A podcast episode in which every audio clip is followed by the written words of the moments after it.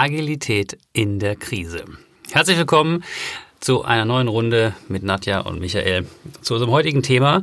Wir möchten mit euch recherchieren bzw. ein bisschen bohren, inwieweit Agilität in der Krise steckt oder ähm, wie gehen wir eigentlich in der annähernden Wirtschaftskrise mit agilen Initiativen um. Zwei Facetten. Doppeldeutig. Ähm, Doppeldeutigkeit sozusagen, genau. Mensch, Michael. Boah, weit gegriffen. ähm, genau, das möchten wir heute ein bisschen ähm, diskutieren und euch ein paar Tipps dafür mitgeben. Ja.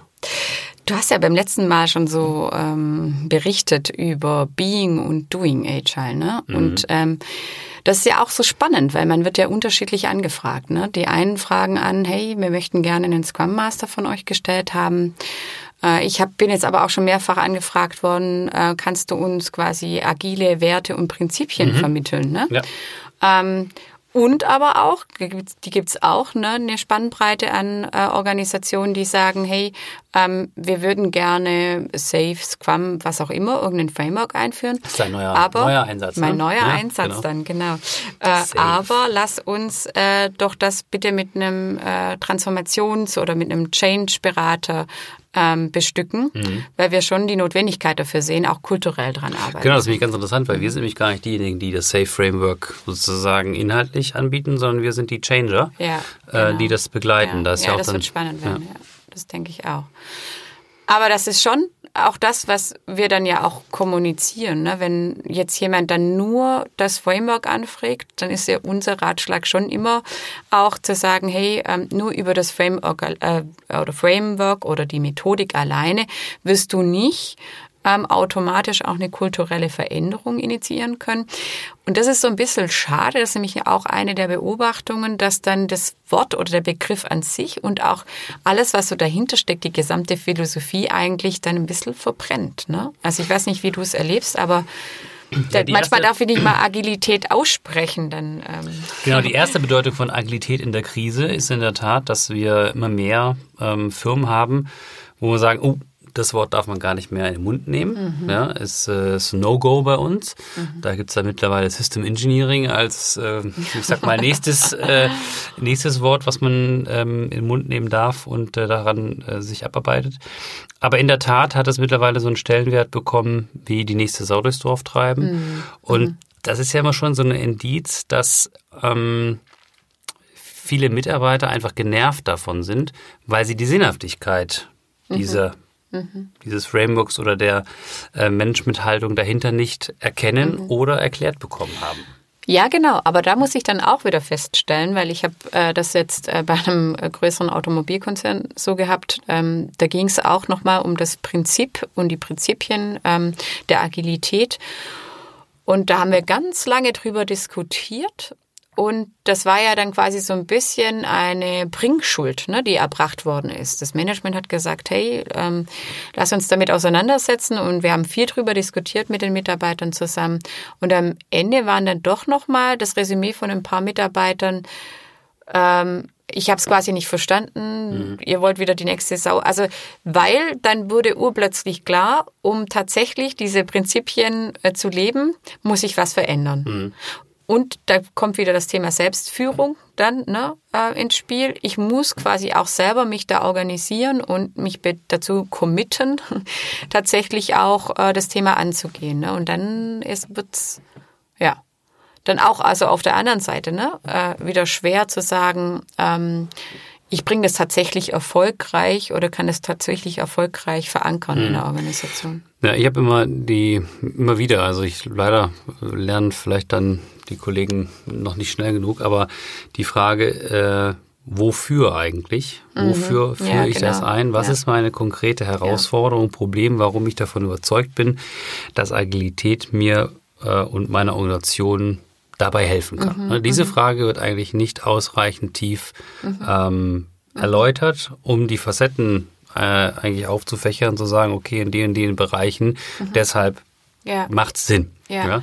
Meiner Erfahrung nach ist da nämlich aber wieder der Vorteil von Doing Agile, mhm. dass man wirklich über dieses quasi Action Learning Ansatz, ne, ich bin oder ich praktiziere das anhand von einem Piloten und ich spüre und erkenne, ne, mhm. ähm, erlebe tatsächlich, was es eigentlich bedeutet und dass da jetzt auch nicht äh, ein Riesenmonster irgendwie dahinter steckt, ähm, das auch gut äh, ableistbar ist. Ne? Mhm. Also das ist ja immer wieder dann verwunderlich oder auch so ein Lerneffekt, ähm, dass man feststellt nach ein paar Wochen, hey, eigentlich ähm, ne, ist da gar nicht so viel dahinter, wie ich ursprünglich dachte. Mhm. Und dass das eigentlich ein total positives Erlebnis ist, ähm, weil urplötzlich Agilität so nutzbar gemacht ja. wird. Ja. Aber wo positive Erlebnisse, ähm, das Thema Transparenz und Offenheit ist ja unter anderem auch ein Aspekt von Agilität. Und ich merke schon, dass ähm, es mehr Common Sense ist, so Open Innovation Workshops zu mhm. machen mhm. oder mhm. aktiv nach draußen zu gehen mhm. und über mhm. an, mit anderen Firmen sich auszutauschen mhm. etc. Das ist mittlerweile schon eher so normal und man, man weicht im Prinzip die Unternehmensgrenzen auf nach außen, was ich schon einen positiven Effekt finde, der vielleicht auch über dieses ganze Thema halt Agilität früher, ne? mhm. äh, gekommen ist. Also sind mhm. unterschiedliche Facetten, die sich da schon mhm. ähm, auch in über unterschiedliche Industrien eigentlich ja. verbreiten. Ja. Ne? Ja. Ähm, was ich jetzt aber super interessant finde, ist, wenn wir davon ausgehen, entweder wird es wirklich passieren oder wir reden es uns ein, dass jetzt ein wirtschaftlicher Abschwung kommen mhm, wird. Mhm, ja, äh, gibt ja unterschiedliche Indikatoren dafür. Ähm, die, die zweite Bedeutung, in Agilität in der Krise. ja, genau. also inwieweit hilft. Ist es überlebensfähig? Ist es ne? überlebensfähig? Mhm. Inwieweit hilft es uns eventuell sogar mhm. in einer mhm. Krise? Weil in der Agilität ähm, fährt man ja im Prinzip eher auf Sicht ne, und ja. äh, passt stärker an. Ja. Deshalb von seiner Grundauslegung könnte man ja eigentlich meinen, dass es prädestiniert mhm. dafür ist, in mhm. einer Krisensituation eigentlich der richtige mhm. Ansatz zu mhm. sein, weil man eben kürzeren Sprints eigentlich schaut, wo steht man, welche Entwicklung hat man und wie muss man steuern. Mhm. Aber da kann es eben sein, wie du auch ähm, beim letzten Podcast meintest, ähm, dass zu viel auf der Agenda steht. Ne? Dass wenn ich jetzt gerade in der Entwicklung bin oder in der kulturellen Entwicklung bin, ähm, agiler zu werden. Ne? Mhm. Ähm, oder vielleicht, und dann habe ich mir noch vielleicht strukturell irgendeinen Change ne, irgendwie vorgenommen. Dann steht noch auf der Agenda, ich habe ganz viele Taskforce, die ich äh, jetzt irgendwie über die Bühne bringen muss und ich muss mich strategisch neu ausrichten und, und, und. Mhm. Ähm, dann ist eben ne, noch so die Frage, wo, was für einen Rang hat dann quasi noch das Thema Agilität, beziehungsweise versteht man dann genau in dieser Situation, dass das ein vielleicht gutes Werkzeug sein könnte, um es zu lösen? Mhm. und nicht ähm, dass es nochmal zusätzlicher Change ist, vielleicht auch, ja, ja, aber also das ist schon schwer, ähm, zu reflektieren und auch zu verstehen und da dann ähm, nicht in alte Muster zu verfallen. Das ist ganz interessant. Ich hatte gestern ein Gespräch mit einem Kollegen, der ist bei einem großen Anlagenbauer, Maschinenbauer, mhm. also mhm. höchst traditionell. Er hat jetzt nicht so viel mit ähm, Agilität am Hut. Ähm, aber da war jetzt ein neuer Bereichsleiter und der hat, ähm, ich sag mal, Lieferdruck. Mhm. Ja, der muss jetzt in den nächsten drei Monaten, also effektiv zwei Monaten bis Ende Januar, dann ist er sechs Monate im Amt, im Prinzip Erfolge mhm. aufweisen. Und der ist im Prinzip noch nicht so weit, wie er eigentlich sein sollte. Dann haben wir gedacht, naja, das ist ja jetzt im Prinzip prädestiniert für eine agile mhm. Arbeitsweise. Ne? Mhm. Jetzt müssen wir im Prinzip sehr kurzzyklisch mhm. ähm, gucken, wo stehen wir, was sind die Aktivitäten, die wir noch brauchen und dann iterativ eben bis Ende Januar gucken, dass wir ähm, seine vermeintlichen Ziele hinbekommen. Mhm. Ja? Und ähm, da merke ich schon, dass man diese Denkweise mhm. äh, von Agilität, ne, von Kurzfristziel und die wesentlichen Dinge mhm. im Fokus mhm. zu behalten, auch in solchen Krisenmodus oder angespannten Total, Situationen mhm. sehr gut adaptieren mhm. kann. Mhm. Ja? Und ich glaube, da ähm, muss man vielleicht einfach wieder ein Stück weit auf diese Prinzipien zurückgehen, also mhm. dieses Being mhm. Agile mhm. und das zu verstehen und dann zu sagen, okay, wie kann ich das denn sinnvoll mhm. anwenden? Und mhm. dann eben nicht stumpf ein Framework nehmen, mhm. sondern sagen, okay, eigentlich geht es ja darum, jetzt ne, ähm, fokussiert zu arbeiten, ja. Ähm, was ja eben auch mitschwingt daran. Ja, so, und jetzt ja. hattest du vorher auch gesagt, naja, wir haben es ja bei unseren Kunden auch oft, wenn man dann intensiv mit den Mitarbeitern darüber nachdenkt, ja, wo im Alltag findet sich das denn wieder? Und dann sagt, dann geht es um Feedback, dann geht es um Retros, dann geht es um ähm, Aufgaben vielleicht kleiner teilen oder gemeinsam zu machen, Teamworking, dann sagen die ja, das habe ich doch irgendwie die letzten zehn Jahre auch schon gemacht. Mhm, ja. Mhm, mhm. ähm, Und äh, da ist natürlich immer wieder ähm, zu argumentieren, stimmt, viele Facetten von Agilität sind nicht neu. Sind nicht neu richtig. Ja, genau. ähm, aber sie zusammen in einem Bündel anzuwenden und ja. eben zur richtigen Art und Weise das zu tun, das ist schon noch ein immer wieder, glaube ich, ein Stück ja. Neues, was wir eben noch nicht konsequent tun. Ähm, und vor allem auch in angespannten Situationen dabei bleiben, ähm, wenn man wirklich davon überzeugt ist, dass es die richtige Managementform ist. Ja, im Endeffekt ist es doch äh, wie bei vielem anderen auch, äh, es haben sich Leute Gedanken drüber gemacht, wie kann ich in äh, eben gerade Chaos- oder Krisensituationen, in komplexen Situationen ähm, mit schon vorhandenen Techniken, ne? also da ist ja nichts Neues, und Praktiken mhm. äh, quasi mich organisieren. Und dass da vieles auch bekannt ist. Aber ich finde es trotzdem nach wie vor eben charmant, weil es in so einem Framework oder in, ne, in so ein Sammelstück quasi in manche sagen vielleicht auch immer noch in so einem Werkzeugkasten ne, ähm, mhm. gepackt worden ist und ich mich da einfach bedienen kann und darf, ne, wenn ich möchte und aus dieser Erfahrung, die andere gemacht haben, ja quasi lernen kann ne? und die nicht selber machen muss. Und das ist schon ein großer Vorteil, denke ich, ähm, äh, zum Thema Agilität, ne? dass es da eben viele Vordenker gibt ja. und äh, das auch schon sehr lange praktiziert wird und so. Und ich meine, das wird ja auch viel bestückt, wenn du sagst, dieses inkrementelle Vorgehen, ne? dass man immer sich kleine Portionen quasi nimmt äh, für den nächsten Sprint. Und das ist ja aber auch in der, in der Therapie oder äh, Familientherapie oder wo auch immer oder systemischen Beratung so, ne? dass man sagt, wenn man jetzt irgendwie sich überfordert fühlt von zu viel mhm. und ähm, vielleicht auch ein Problem hat, ne? das sich so schwer anfühlt, dass man das so Stück für Stück los ja. wird und bearbeitet, beackert mhm. und so. Also diese Theorie von inkrementellen Vorgehen ist ja ähm, nichts Unbekanntes. Ja. Ne? Genau.